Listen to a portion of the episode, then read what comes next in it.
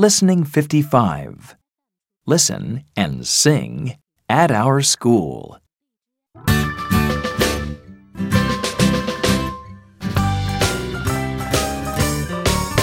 In the school.